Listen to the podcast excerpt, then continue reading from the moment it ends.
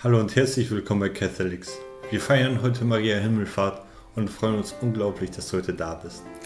Heute wird es ein bisschen anders bei uns aussehen, denn wir beziehen uns nicht konkret auf jede einzelne Lesung. Wir sprechen etwas allgemeiner über die Lesung, über Maria als Person, über ihren unglaublichen Lebensweg und darüber, was sie alles erfahren durfte.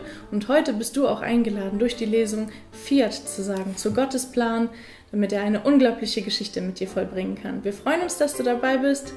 Die Lesung findest du wie immer in der Beschreibung und wir sehen uns gleich.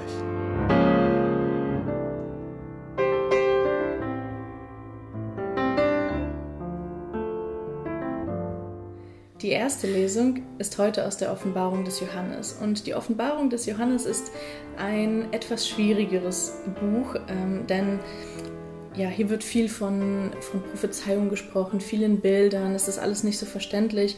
Und die erste Lesung, wenn man die so hört, dann ist die ein bisschen abstrakt. Klingt ein bisschen wie ein Märchen. Wir hören von einer Frau, die gerade ein Kind gebären soll und einen Drachen, der vor ihr steht und dieses Kind verschlingen möchte. Ein Drachen, der sieben Köpfe hat und ja, ich möchte mich heute ein bisschen auf diese Lesung beziehen, weil wir haben das Fest Marias, aber wir sehen auch hier, dass hier die äh, Rede ist von der Kirche und das lädt uns auch ein, als Kirche, als Gemeinschaft der Kirche Maria zum Vorbild zu nehmen.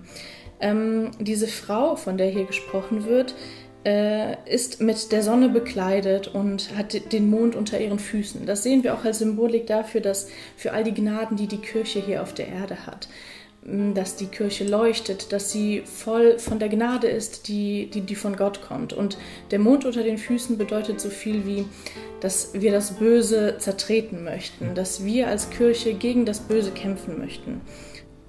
Die Frau, von der hier gesprochen wird, hat einen Kranz von zwölf Sternen. Das ist auch wieder ein wunderschönes Symbol für die all die Gemeinschaften und Bewegungen, die es in der Kirche gibt, die leuchtend wie kleine Sterne auf der kompletten Erdkugel verteilt, leuchten diese Gemeinschaften und äh, sind Möglichkeiten, Gott zu finden. Und vor dieser leuchtenden Frau, die das Böse zertrampelt, steht nun dieser Drache. Wir hören, dass dieser Drache sieben Köpfe hat. Die sieben, genauso wie die zwölf Sterne auch eine Bedeutung haben, ähm, hat die sieben die Bedeutung der Vollkommenheit. Und wenn wir hier von diesem großen feuerroten Drachen hören, der sieben Köpfe haben, dann sehen wir, dass diese sieben die Vollkommenheit ist für das Böse. Und das ist auch ähm, ja, so ein, ein Symbol dafür, wie der Teufel agiert, wie das Böse agiert in unserem Leben, in seiner Vollkommenheit. Denn der Teufel ist nicht dumm, ganz im Gegenteil, er ist sehr klug und in dieser Vollkommenheit des Bösen schafft er es, immer einen Weg zu finden, ähm, wann, wo, wie anzugreifen, die Kirche anzugreifen. Und das sehen wir im Laufe der ganzen Geschichte. Wir sagen immer, dass die Kirche heutzutage in einer schwierigen Situation ist, aber schauen wir auf die Vergangenheit, sehen wir, dass wir immer wieder äh, gegen das Böse kämpfen mussten, gegen, gegen viele Attacken und dieser, dieser Drache mit seinen sieben Köpfen trägt auch sieben Diademe. Das heißt, das ähm, habe ich mal in einem in Exerzitien gehört von einem Priester, der erzählt hat, dass der Teufel, man sagt so, der Teufel wurde ja verbannt aus dem Himmelreich, dadurch, dass er sich gegen Gott äh, gestellt hat. Als gefallener Engel herrscht er auf der Erde. Das hier ist sein Königreich. Das heißt, diese Diademe stehen für Kronen und außerdem hat dieser Drache noch zehn Hörner. Hörner sind immer so ein, also am Anfang habe ich mir immer so vorgestellt, dass diese Hörner noch irgendwo auf dem Kopf sind und dann zehn auf sieben Köpfen, das ist nicht immer so gut aufgeteilt. Aber ich äh, habe mir auch gedacht, dass dieser Drache vielleicht diese Hörner, natürlich bildlich gesprochen, auf dem Rücken trägt und dadurch eben seine Aggression, seine Macht, seine Stärke zum Ausdruck kommt. Auch diese Unantastbarkeit, dass, dass man nicht an ihn herankommt, weil er eben so voller Hörner und Stachel ist. Und ja, wir sehen in dieser Lesung, wenn wir darauf schauen, ob das die Kirche ist oder Maria, ähm, dass, dass diese Kirche, dass Maria mit dem Bösen kämpft. Genauso wie Maria, dass wir, dass wir von ihr sagen, dass sie mit ihrer Ferse den Kopf der Schlange zertrümmern wird.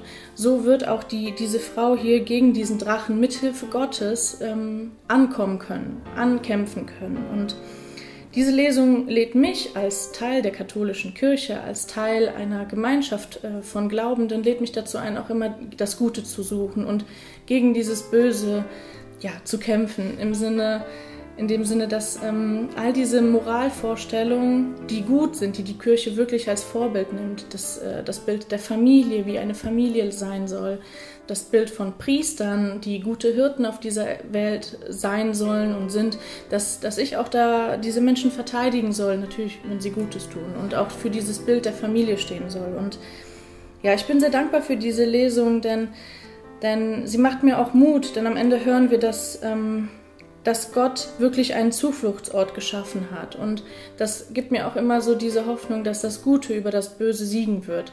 Mithilfe dieser Flügel, von denen wir hier hören, dass das einmal die Sakramente sind und einmal diese geistlichen Tugenden, wie das Gebet, was uns nahe bringt zu Gott. Und ich bin dankbar für diese Lesung, weil sie führt mir nochmal wirklich vor Augen, dass das Böse wirklich existiert. Und da müssen wir gar nicht weit gucken, da müssen wir nicht in die Märchen gucken und irgendwie Drachen anschauen, sondern in unserem Alltag, wie viel, auf wie viel Böses wir manchmal auch treffen. Und ich bin auch dazu eingeladen, die, die Dame an der Kasse beim Einkaufen zu beachten und sie zu sehen und sie wirklich wahrzunehmen und nicht, weil sie vielleicht einen schlechten Tag hat oder ich einen schlechten Tag habe, irgendwie böse zu reagieren, sondern verständnisvoll zu haben. Das haben wir auch im letzten Sonntag gehört, dass wir gütig zueinander sein sollen, barmherzig zueinander und eben dieses Böse aus unserem Alltag versuchen, fernzuhalten, weil es wird uns überall angreifen. In der Ehe, in der Relation zu anderen Menschen, auch die Kirche, wie sie angegriffen wird und dass wir wirklich fair darauf schauen, dass wir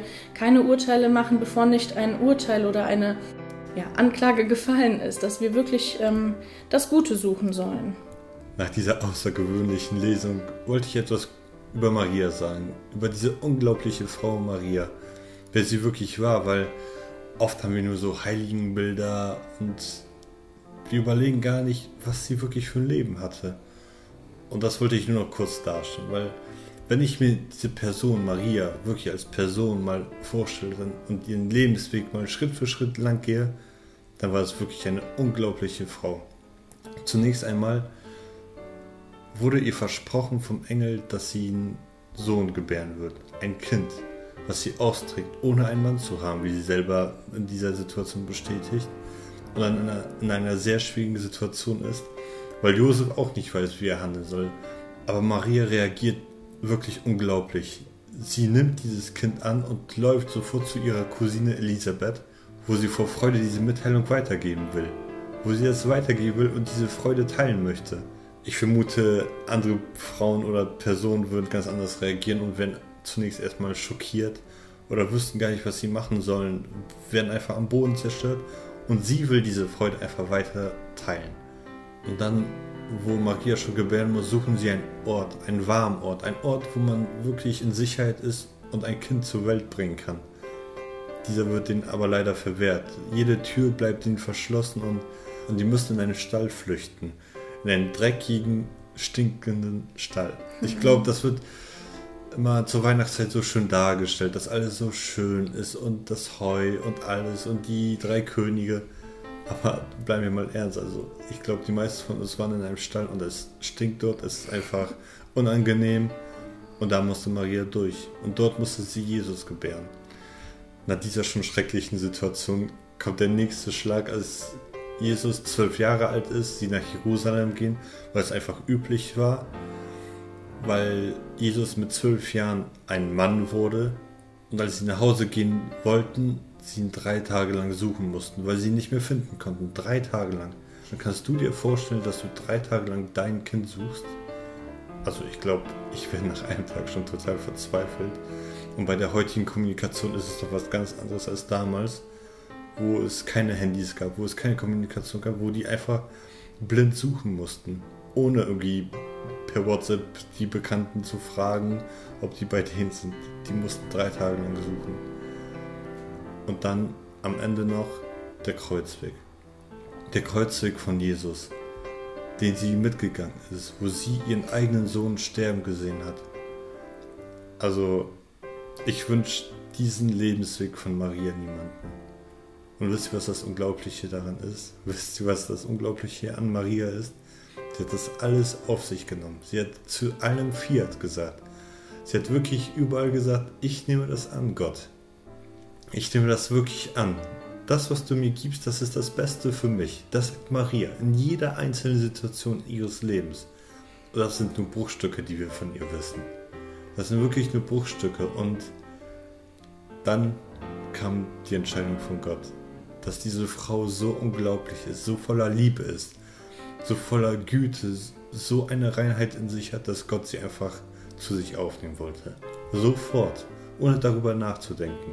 Und das feiern wir heute dass sie mit dem Körper und mit der Seele in den Himmel aufgenommen wurde.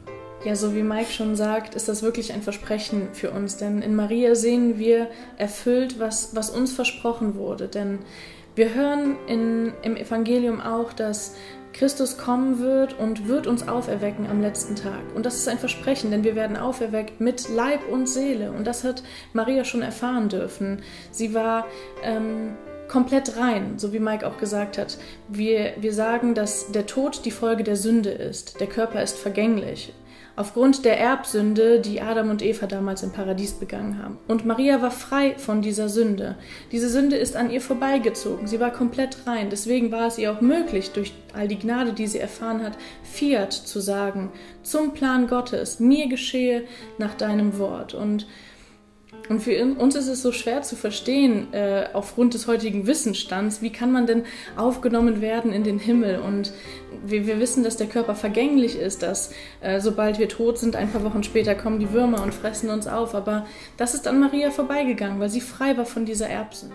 Und es gibt, glaube ich, keinen größeren Widerspruch in unserer Religion als den der Auferstehung, weil das einfach so unglaublich ist. Das unterscheidet uns von allen anderen Religionen. Aber wir hören auch ganz konkret von Christus, dass er nach dem Tod aufersteht, dass er mit seinen Narben, mit seinen Wunden zu den Jüngern kommt. Und er ist Gott, er braucht das nicht. Er könnte sich einfach einen neuen oder frischen Körper holen, aber er kommt mit diesem Leib, mit dem er gestorben ist. Und somit sind wir auch bestimmt für das ewige Leben.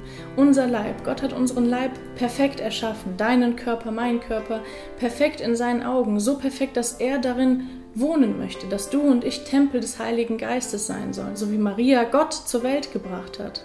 Und deshalb ist auch dieser Leib zur Auferstehung berufen. Und das, was Maria erfahren hat, was wir heute feiern, das wird uns allen irgendwann widerfahren am letzten Tag. Das hoffen wir doch, denn es wäre zu schade, wenn nur unsere Seelen irgendwo rumfliegen würden. also sind wir auch eingeladen, unseren Leib zu lieben, wie Gott, wie Gott ihn liebt. Denn er möchte in uns wohnen und er möchte, dass wir Tempel des Heiligen Geistes sind. Heute ist Maria Himmelfahrt und wir hoffen, dass dir unser kleiner Impuls etwas geholfen hat, um auch in den Tag zu starten. Wir wünschen dir ein wunderschönes Fest und wir sehen uns nächste Woche.